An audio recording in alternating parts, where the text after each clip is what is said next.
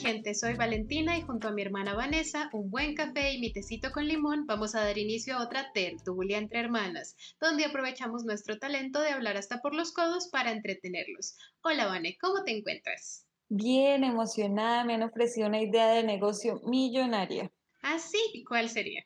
Nada, que me ponga a vender no sé qué por internet, no sé cómo, y voy a ganar mucho dinero cada semana. Solo tengo que crear fidelización, o sea, supongo que solo tengo que traer gente para que venda algo que todavía no sé qué es. Wow, me recuerda los mensajes de texto que me llegan que me han seleccionado para un trabajo de medio tiempo en el que me van a pagar 500 mil pesos al día. Ajá, yo les creo.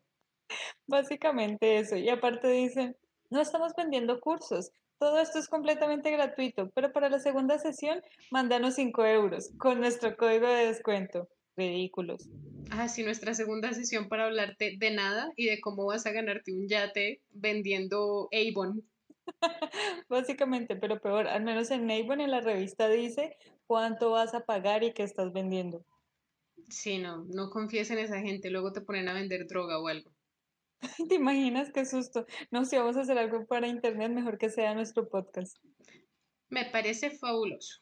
Y el día de hoy vamos a hablar de mejores maneras de gastar tu tiempo que no sea vendiendo productos fraudulentos en el Internet.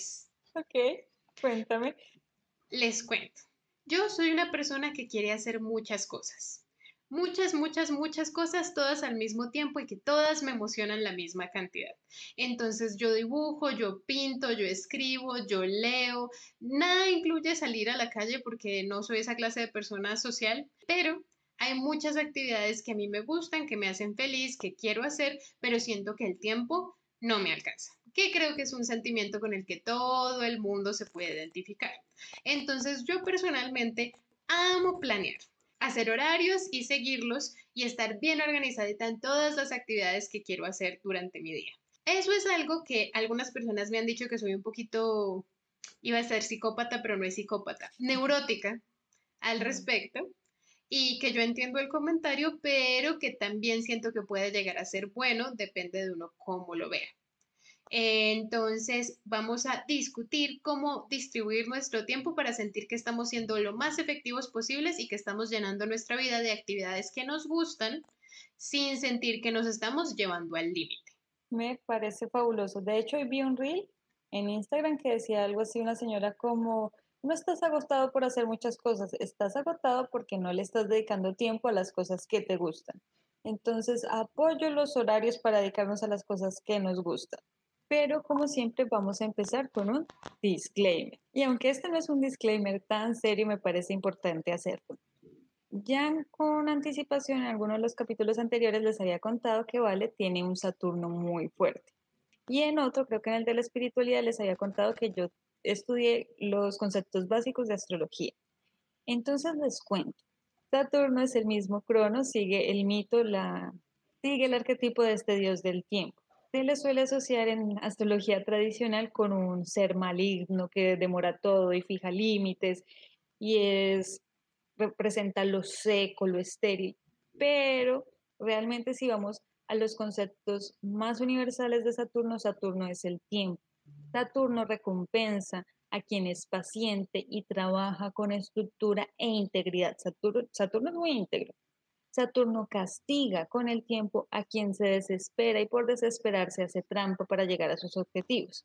Y aunque suene algo muy abstracto y que no se puede aplicar en el día a día, en Vale vemos un Saturno muy fuerte porque ella se adhiere a sus estructuras, sigue sus planes y le da cuerpo a lo que quiere desarrollar no es alguien que sueña y no sabe cómo llegar a esos sueños, sino que genera unos planes con los tiempos razonables, nada de aprender a dibujar en cinco minutos, son horas de dedicación y ejercicios para hacer las cosas.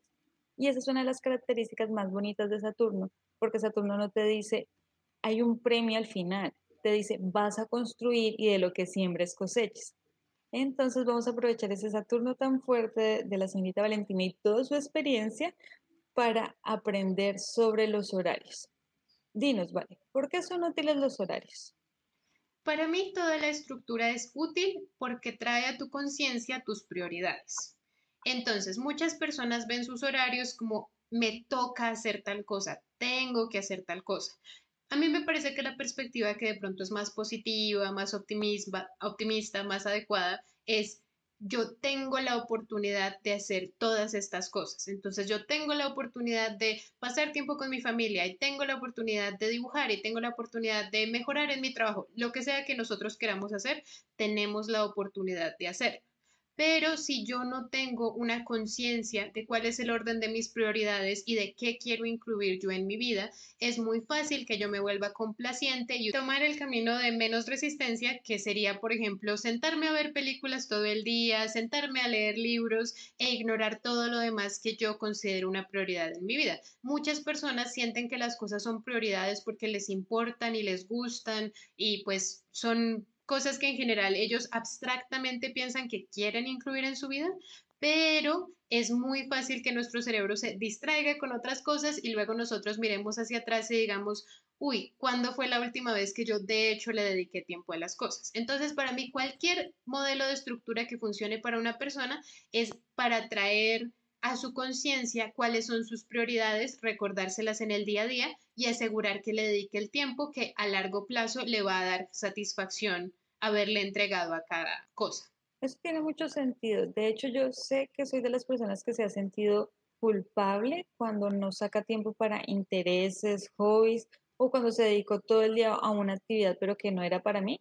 Entonces, yo creo que estoy de acuerdo con los horarios, pero ¿tú crees que todas las personas necesitan horarios? Creo que todas las personas necesitan limitaciones que eso es donde yo estoy de acuerdo con Saturno, porque cuando nosotros escuchamos limitaciones, siempre, pues, no sé, es una idea que tal vez se ha esparcido que una limitación es mala, que una limitación es sufrimiento, pero a mí me parece que las limitaciones, las condiciones que nos ponemos a nosotros mismos, ya sea un horario, ya sea un si no he hecho tal cosa, no hago otra cosa, o cualquier otro modelo de estructura que limite tu camino durante el día, va a ser de ayuda. Entonces, no todo el mundo necesita saber yo de 7 a 7 y 15 hago tal cosa o yo de 10 a 10 y media hago la otra, porque no todo el mundo se siente cómodo, se siente motivado por esa clase de estructura tan al detalle.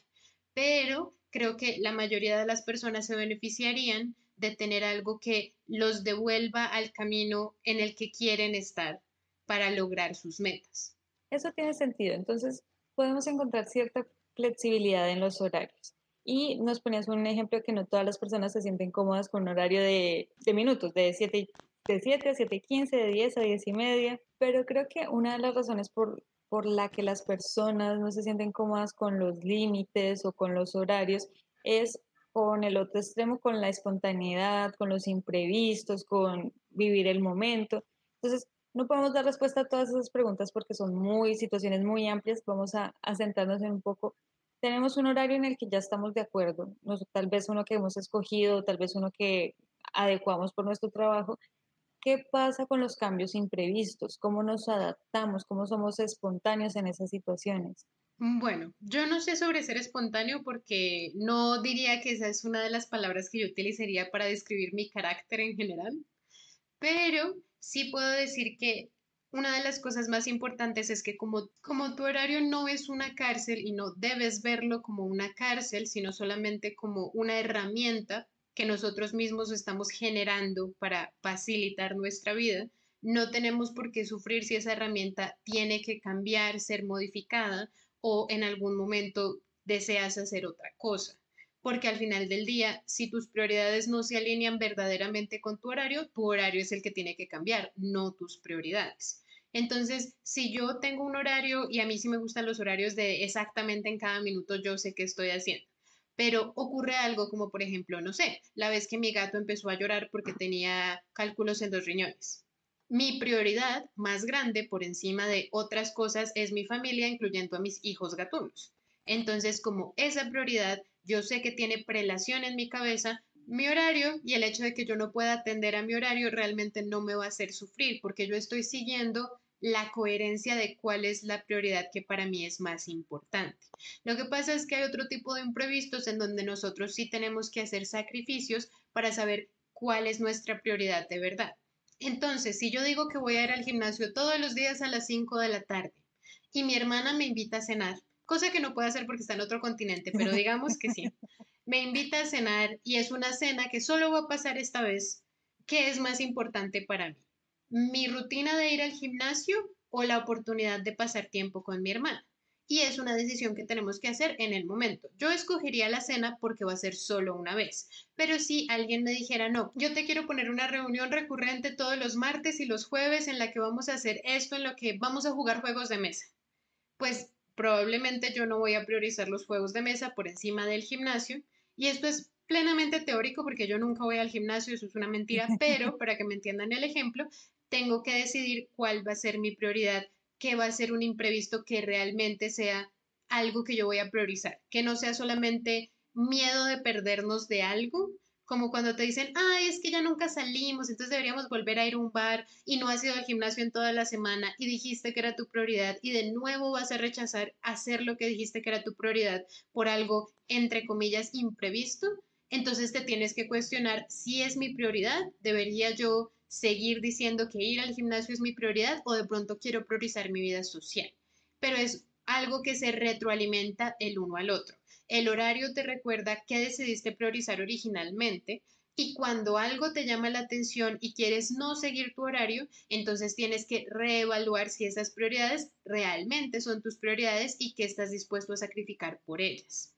Siempre teniendo en cuenta que estas limitaciones son para tu propio beneficio y no simplemente para no sé, decir que tienes un horario, porque eso no tiene sentido. Tiene que ser algo que realmente te esté generando algún tipo de valor. Eso tiene sentido. Claro que reconozco que uno puede modificar sus horarios, pero no había reconocido cómo se van, cómo van mutando en, función de las prioridades que uno tiene.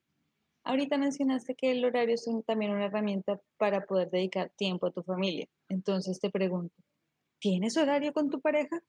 Chan, chan, chan. Sí y no. Mi horario yo lo construyo teniendo en cuenta también la disponibilidad de mi familia. Entonces, dentro de mi horario personal, yo tengo en cuenta cuando mi hermana puede hablar por teléfono, porque pues su horario es muy diferente, su uso horario, no necesariamente su horario, es muy diferente al mío. Entonces yo incluyo eso en ese espacio. Yo delimito que los sábados yo no voy a tener ningún horario porque es el día más fácil para verme con mis papás.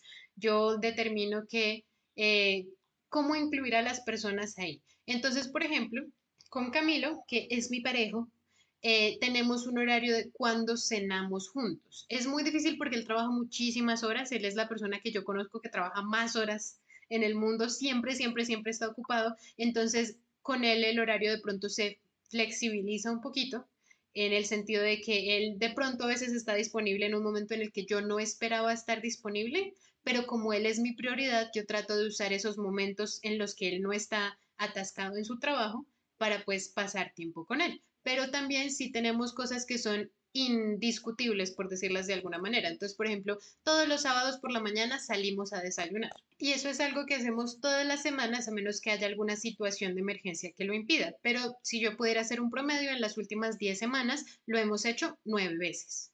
Entonces, como tenemos ese espacio, que no se discute, que es el sábado por la mañana salimos a desayunar, yo lo cuento dentro de mi horario, pero no significa que todas las actividades que tenga con él van a poderse incluir en ese horario, especialmente por lo que su horario laboral es tan impredecible.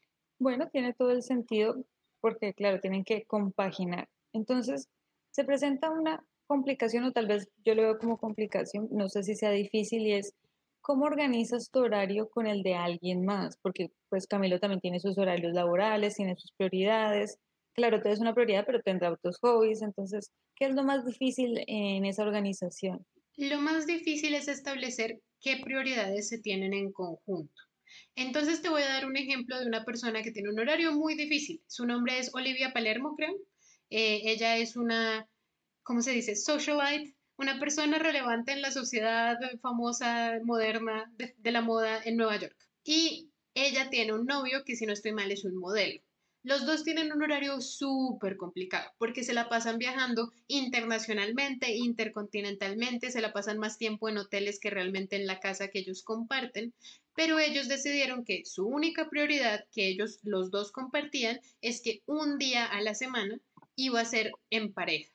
Y como los dos saben que casi nadie trabaja los domingos, ellos viajan y vuelan a través del mundo para verse los domingos. Si se ven cualquier otro día de la semana es un bonus, pero el único día que está asegurado es ese. Y han logrado mantener una relación que realmente es muy bonita, en la que tú vas a su Instagram y muchas veces la foto que está compartida solamente tiene como la descripción domingo, porque sabes que ese es el día en el que ellos sí o sí se van a ver. Si tu pareja y tú tienen otras prioridades, que necesitan más atención, su lenguaje de afecto, por ejemplo, es hablar sobre sus problemas. Si son como los de la pareja de How I Met Your Mother, Lily y, Marshall, que necesitan decirse qué comieron durante el día, necesitan saber exactamente qué tienen que priorizar el uno del otro.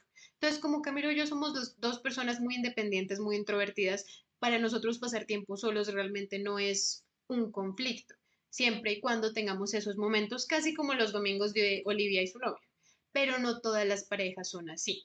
El momento más difícil de compaginar nuestro horario que yo me acuerde es cuando Camilo trabajaba hacia la noche, porque yo tenía que ir a dormir antes de que él regresara a la casa. Pero de nuevo, como sabíamos qué cosas eran indebatibles, indiscutibles, innegociables, entonces sabíamos que íbamos a estar bien. Mientras esas cosas se, se supieran, pudiéramos hablar de ellas y ninguno de los dos intentara negociarlas, porque pues para eso son innegociables. Entonces, hay que ser flexible, hay que ser muy independiente también, porque las personas tienen horarios que a veces van a ser complicados, pero mientras sepamos qué cosas no estamos dispuestos a sacrificar los dos como pareja, podemos generar un horario alrededor de esa prioridad. Me gusta, me gusta además algo que dijiste sobre horarios nocturnos. Me imagino que por la hora en la que tenías que levantarte te acostabas más temprano a la hora en la que llegaba Camilo. Pero eso me hace pensar en la idea de las personas matutinas y nocturnas. De hecho, estoy investigando para este capítulo y quería traerles la clasificación de las alondras, los delfines, los osos. Hay un montón de estudios que han intentado clasificar los cronotipos de las personas pero decidí que no me gusta porque caemos en el mismo error de los test vocacionales. Es muy genérico y la información que dan se confunde mucho. Lo que sí tengo claro, aunque los estudios no hayan llegado a un concepto unificado, es que las personas en general, cada uno individualmente, siente más nivel de energía en ciertas horas del día, o tiene más facilidad para trasnocharse, o tiene más facilidad para levantarse más temprano, o necesita hacer una pausa a mediodía, o puede hacer deporte muy tarde en la noche. Yo creo que cada uno debe conocerse y no, si quieren les comparto los tipos de los animalitos, la clasificación de los animalitos en el Twitter, pero para la discusión no me, no me parece relevante porque generalizan demasiado y terminan confundiéndose mucho las situaciones. Entonces, creyendo eso, creyendo que uno debe conocerse, ya con la experiencia sabe cuántas horas de sueño necesita, si se despierta mejor antes de las seis o después de las nueve. Ustedes sabrán quiénes se despiertan después de mediodía, tal vez yo. ¿Cómo hacemos un horario personalizado? Especialmente teniendo en cuenta que los horarios de trabajo suelen ser tan estrictos. Bueno, los secretos para tener un horario personalizado que realmente sea útil para uno mismo es primero saber si el horario en términos de una división por horas o por fracciones de tiempo es la manera más eficiente de trabajo para nosotros mismos, si nosotros sí funcionamos con eso, porque si no, pues ya ahí sale primero esa alternativa, pero digamos que sí funcione. Lo primero que hay que saber es qué tan fragmentado podemos tener nuestro tiempo. En términos de hay personas que pueden tener control cada 15 minutos cambiar una actividad porque están así de concentrados y, son así. Y hay otras personas que realmente se sienten más cómodos teniendo franjas en donde solamente tienes una etiqueta general de cosas que caerían en una franja de tiempo más alargada. Entonces, primero tendríamos que determinar, ¿eres la clase de persona que quiere primero saber a qué horas calienta el almuerzo, a qué horas come el almuerzo, a qué horas lava los platos? ¿O la clase de personas que dice, tengo una hora para almorzar, todo lo que cabe dentro de esa medida y entonces voy a hacer en general esa actividad. Por ejemplo, yo no necesariamente pongo voy a limpiar la cocina en este momento, sino que yo digo tengo una hora para hacer algo en mi casa todos los días, algo que requiere arreglarse. Y depende de lo que vaya necesitando, vaya viendo que tiene más prioridad, lo voy incluyendo ahí. Entonces, una vez sepas qué unidad de tiempo funciona mejor para ti en la que todavía te puedes concentrar, te sientes cómodo, no sientes que estás corriendo una actividad detrás de la otra, sino es el paso al que tú te mueves, puedes empezar a distribuir tus actividades. Una cosa que es súper importante es saber qué tanto puedes también hacer multitasking, o sea, varias cosas al mismo tiempo. Por ejemplo, si yo quiero, no sé, eh, leer un libro y lo tengo en audiolibro. Yo soy la clase de persona que puede dibujar mientras escucha un audiolibro y voy a hacer las dos actividades, perfecto. Yo sé por experiencia de haberle preguntado a Roberto que él no podría hacer esas dos actividades juntas. Entonces, una manera de maximizar nuestro tiempo es saber qué podemos combinar, qué dos actividades pueden ser compatibles lo suficiente en nuestra vida como para de pronto incluirlas en nuestro horario sin tener que gastar tiempo como individualmente para cada actividad. Una técnica que funciona muy bien para muchas familias que de pronto comparten el mismo horario laboral, porque la mayoría de personas, por ejemplo, en Colombia trabajan de 8 a 5, entonces pueden regresar a la casa más o menos al mismo tiempo, es que si tú tienes dos prioridades, una prioridad es comer saludable y otra prioridad que tienes es pasar tiempo con tu pareja, pueden cocinar juntos todas las noches cuando regresen del trabajo y pensar recetas juntos que pueden hacer que son saludables. De esa manera, ni te aíslas tú haciendo una actividad que pues puede ser compartida, ni tienes necesariamente que tener otra hora después de cocinar para pasar con tu pareja para priorizar las dos cosas porque las dos actividades son compatibles. Cuando el horario laboral es muy difícil de manejar porque es muy estricto, pero tiene unos límites marcados, como siempre trabajas de 8 a 5, siempre trabajas de 7 a 7, que espero que nadie trabaje de 7 a 7 porque, uff, muchísimas horas. Pero cuando tiene esos límites es de pronto más fácil organizar nuestro horario, solamente que tenemos que ser conscientes de qué tantas actividades realmente caben y son compatibles con el tiempo que tenemos sin sacrificar nuestro tiempo para dormir o para comer, que son súper importantes, partes de nuestra salud que nos van a hacer sentir más satisfechos aunque hagamos menos actividades en el tiempo que tenemos. Si el problema es que nuestro horario es muy impredecible por nuestro trabajo, yo recomendaría que busquemos qué actividades son compatibles o qué prioridades que tenemos son compatibles con nuestra actividad laboral. Entonces, por ejemplo, una persona que trabaja, digamos, en una oficina, es muy posible que algunas actividades que tiene sean muy manuales, muy mecánicas y puedan ser compatibles con otra cosa como quiero explorar más música o quiero aprender otro idioma. Es muy fácil escuchar un podcast de cómo aprender otro idioma mientras haces algo mecánico o incluso en tu break y tu lunch. Creo que una de las cosas más importantes cuando uno hace un horario es ser consciente de que uno no puede tener tantas prioridades. No tantas cosas pueden ser realmente una prioridad coexistente en la vida de un ser humano al mismo tiempo. Entonces, no puede ser carpintero, eh, no sé, trabajador a tiempo completo en una oficina, aprender seis idiomas, leer 50 libros en un año, dormir 10 horas por noche, cocinar todas las comidas que, o sea, no podemos hacerlo todo. Entonces, parte de la belleza de Saturno es que la manera en que somos la mejor versión de nosotros mismos es organizando nuestro tiempo, de una manera que funcione para nosotros y al mismo tiempo siendo conscientes que los sacrificios, ya sea de ciertas cosas que consideraríamos prioridades menores, por decirlo así, o de ciertas incluso relaciones, son buenos para nosotros, siempre y cuando sean una decisión consciente. Si yo dejo de ver a mis amigos porque dejé de pensar en mis amigos, eso no es una decisión consciente.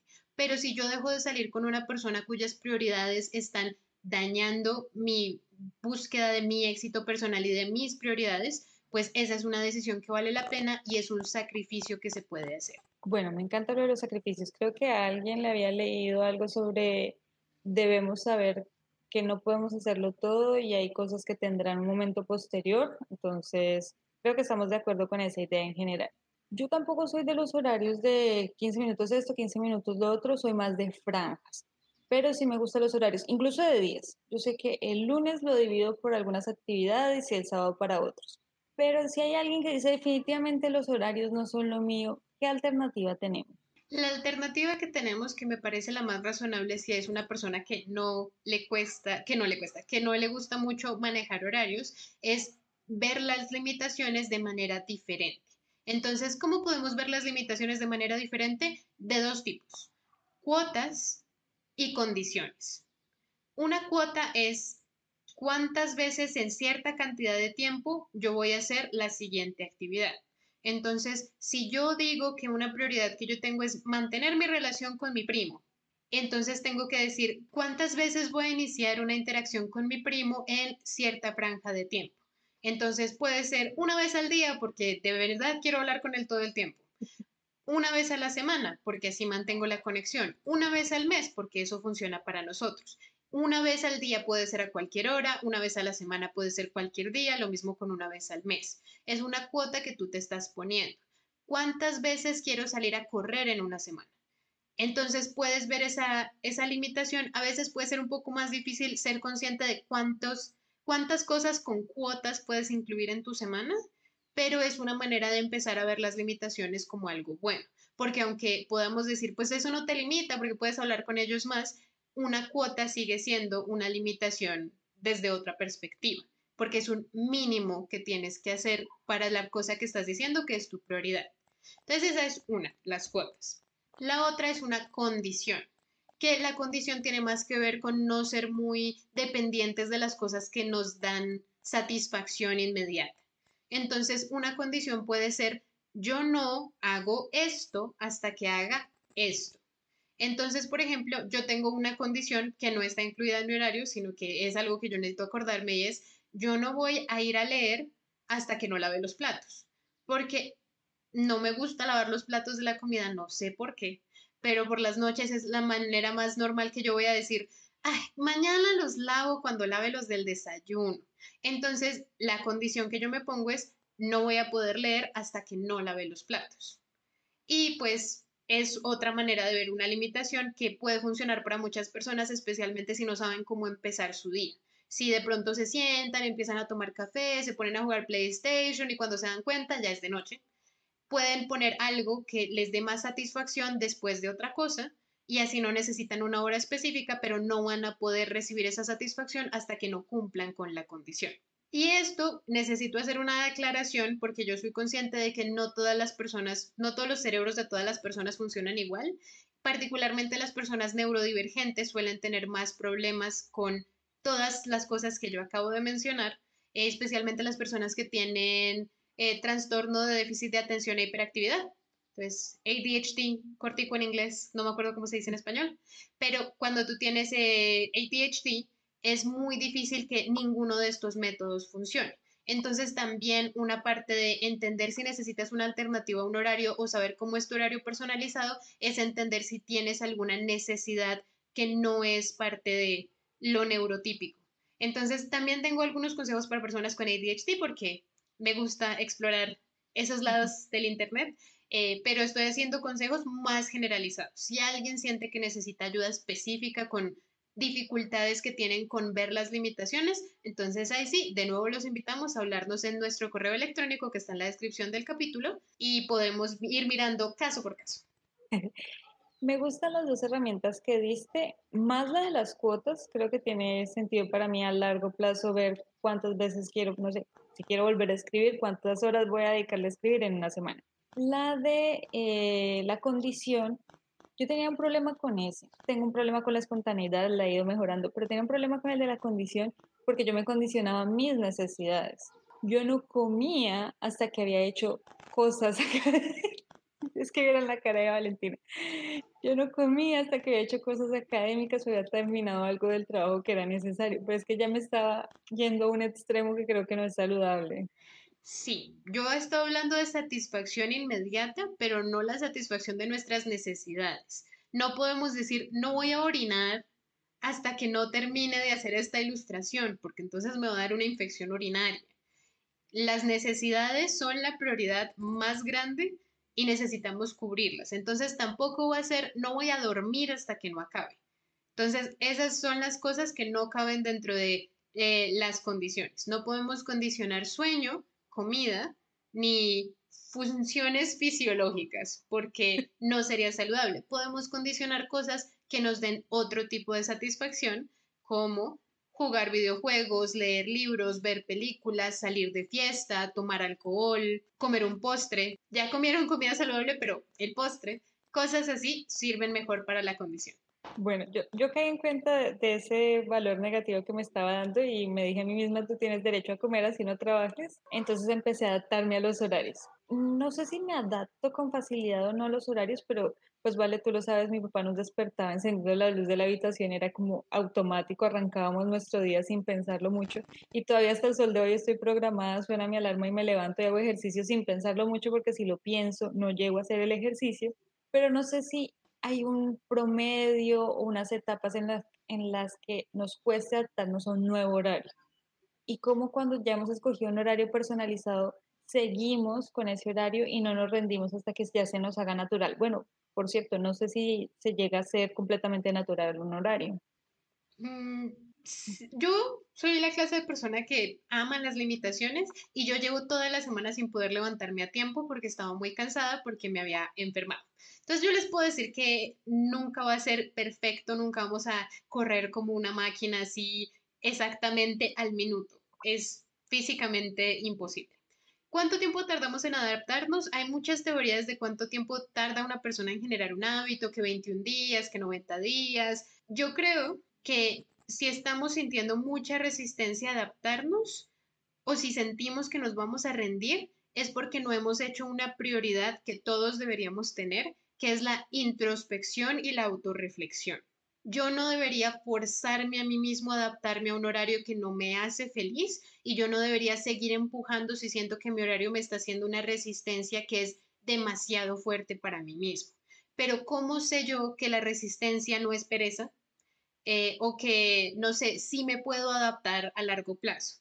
Necesitamos incluir dentro de nuestro horario, y ahí sí yo les recomendaría que eso como una cuota lo tengan como una vez a la semana, de reflexionar de cómo nos hemos sentido con nuestro horario y qué es lo que nos está haciendo dudar.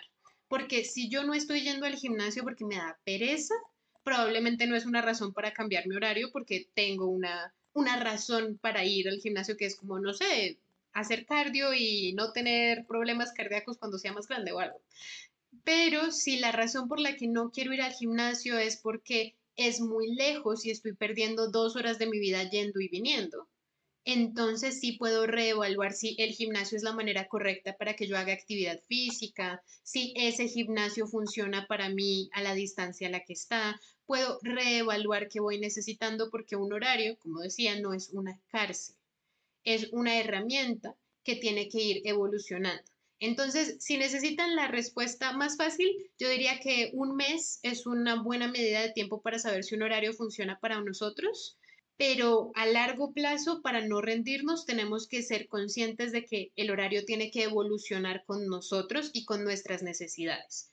Entonces, tengo un horario actual, pero estoy enferma o estoy embarazada el horario tiene que evolucionar con esas condiciones que yo ahorita estoy teniendo.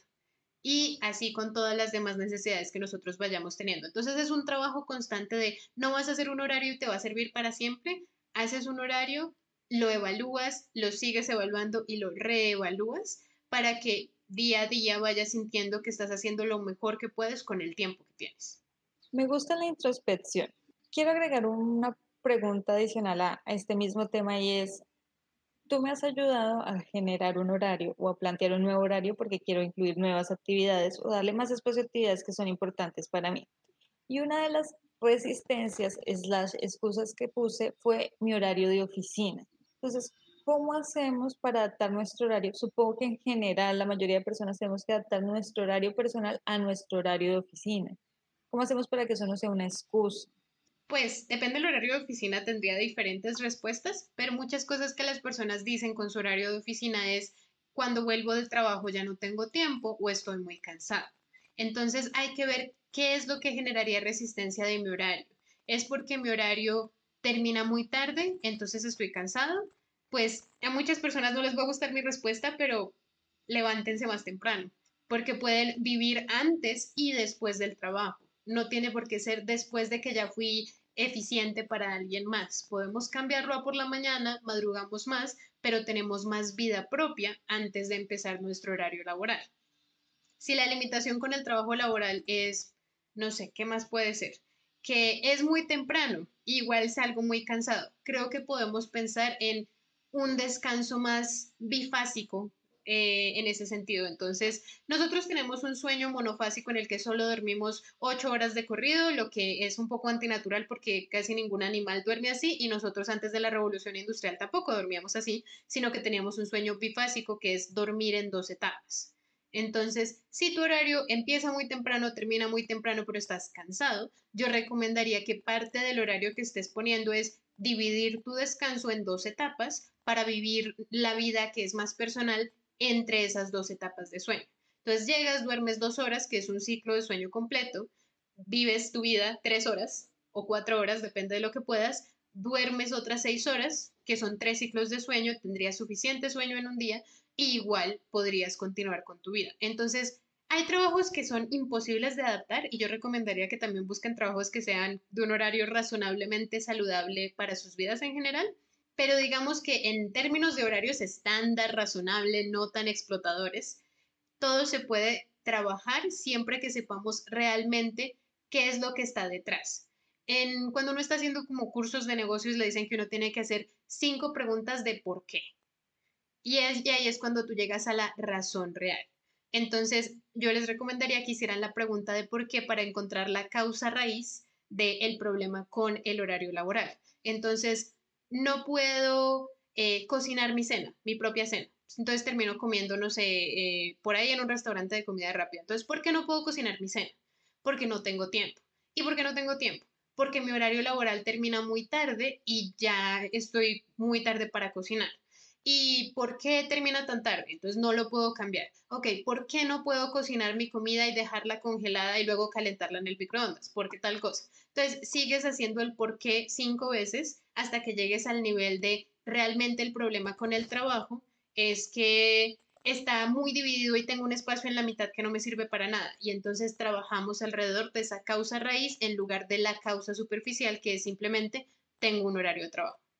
Bueno, voy a empezar a hacer eso. Yo tengo ese espacio no muerto, lo uso para siesta y no sabía que la siesta era una parte de un descanso bifásico y mucho más natural, así que vivo la siesta valenciana, pero sí es verdad que tengo un espacio de almuerzo bastante amplio que puedo replantear.